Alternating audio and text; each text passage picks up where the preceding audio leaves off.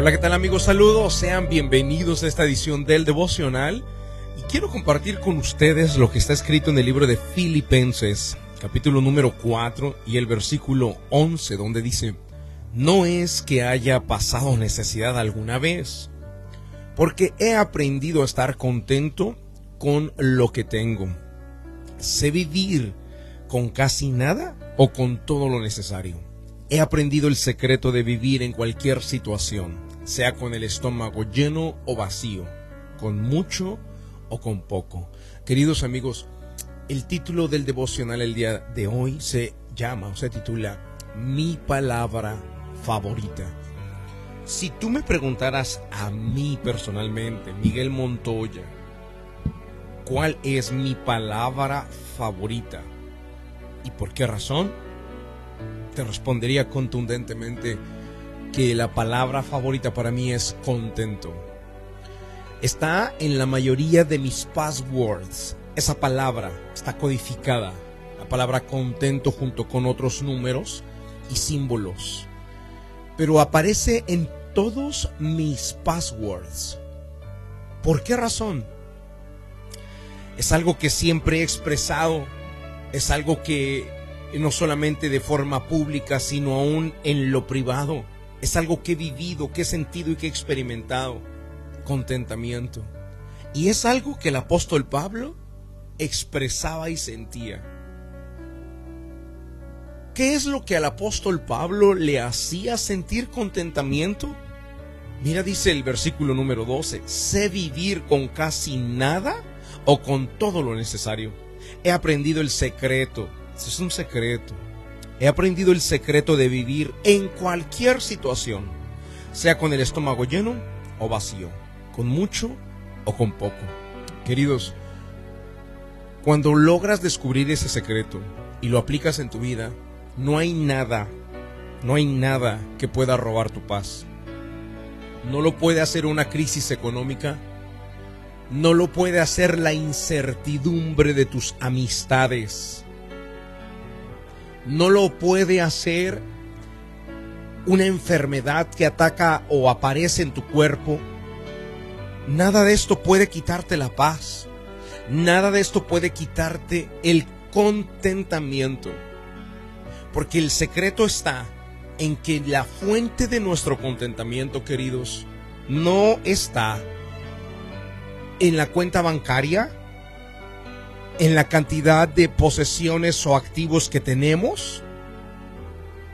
No está nuestra estabilidad o contentamiento en las relaciones que nos rodean.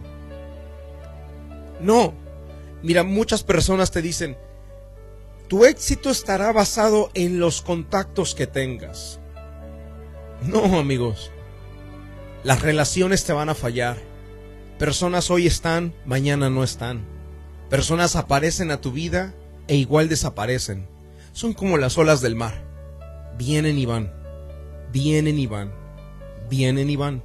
Si tú basas tu contentamiento, tu estabilidad en la gente que te rodea, en tus amistades, ah, mira, gente viene y cuando se va, entonces vas a estar triste.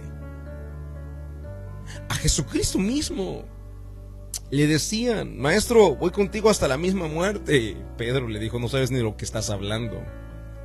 Otro le dijo, maestro, déjame, te sigo. Y le dijo, ve y vende todas tus posesiones. Y me sigues. No vino. Se le acercaban y se iban. A otro, otro le dijo, maestro, voy contigo. Lo llamó y Jesús dijo, ven. Y él dijo, déjame ir a enterrar a mi familiar. Dijo Jesús, deja que los muertos entierren a sus muertos. Queridos amigos, no podemos basar nuestra estabilidad, nuestra alegría, nuestro contentamiento en las personas que están a nuestro alrededor, porque ¿qué va a suceder cuando no estén mañana? No van a estar ni los más cercanos a ti, aún tus hijos.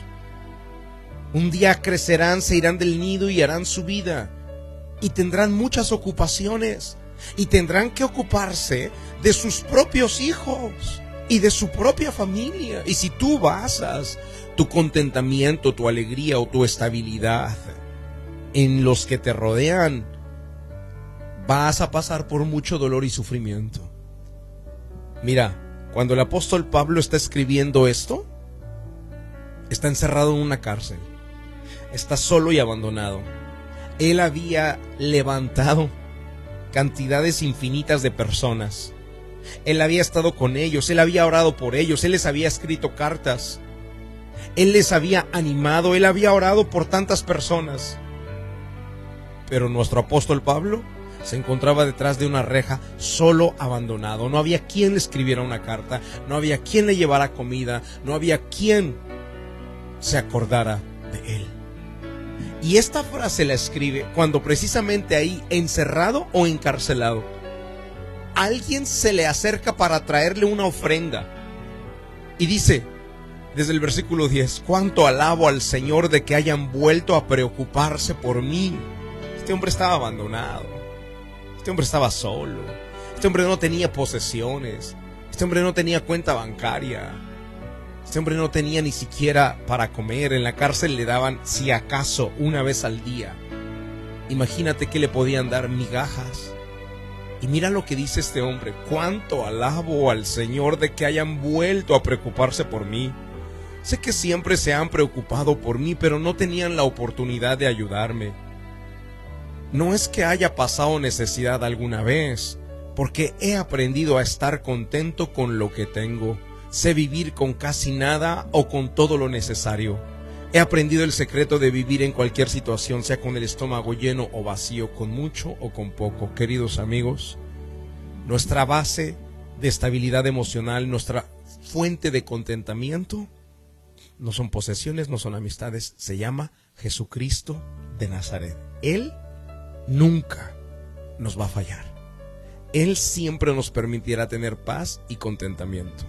Y concluyo este devocional, queridos amigos, diciéndoles lo siguiente. A mí no me ha tocado vivir exactamente lo que el apóstol Pablo. Yo no he estado encarcelado. Yo no he estado detrás de unas rejas. Y no viví y no me ha tocado vivir todas las situaciones que él vivió. A mí me han tocado otras estar postrado en una cama de hospital, impotencia, sentir impotencia de no poder hacer nada por tu esposa que está quebrada de sus piernas, no poder hacer nada por tu hijo de cuatro meses de edad que está conectado a máquinas de respiración artificial, que está siendo sustentado, y que tú mismo no te puedes poner de pie para ir a asistirlo o auxiliarlo. Y muchas otras situaciones Personas que han aparecido en mi vida han venido y han dicho, Pastor, con usted hasta donde sea y conmigo va a contar. Y por dentro, ya uno no hace lo que Cristo, pero por dentro uno dice, deja que los muertos entierren a sus muertos, viven de todas tus posesiones, no sabes lo que estás diciendo, me negarás antes de que cante el gallo, hablarás de mí, criticarás lo que hago, señalarás algo que no te agrade. He vivido muchas circunstancias, pero queridos amigos, nada, nada ha podido arrebatar mi palabra favorita, contento. Es algo que siento, es algo que vivo y es algo que solamente Cristo pudo darme y porque Él me lo dio, nadie me lo puede quitar. Vamos al momento de la oración. La oración es un medio de acercarnos al autor de la vida. Ponga su mano en su corazón.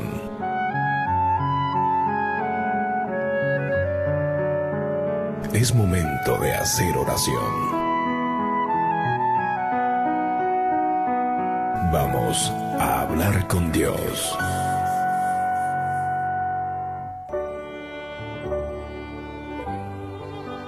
Padre Celestial, en el nombre de Jesús de Nazaret, quiero darte las gracias por la oportunidad que nos das de conectarnos a la fuente de la vida, a la fuente del contentamiento. Señor, hoy entendimos que no podemos basar nuestra alegría en las cosas materiales que poseemos, ni siquiera en las relaciones que nos rodean.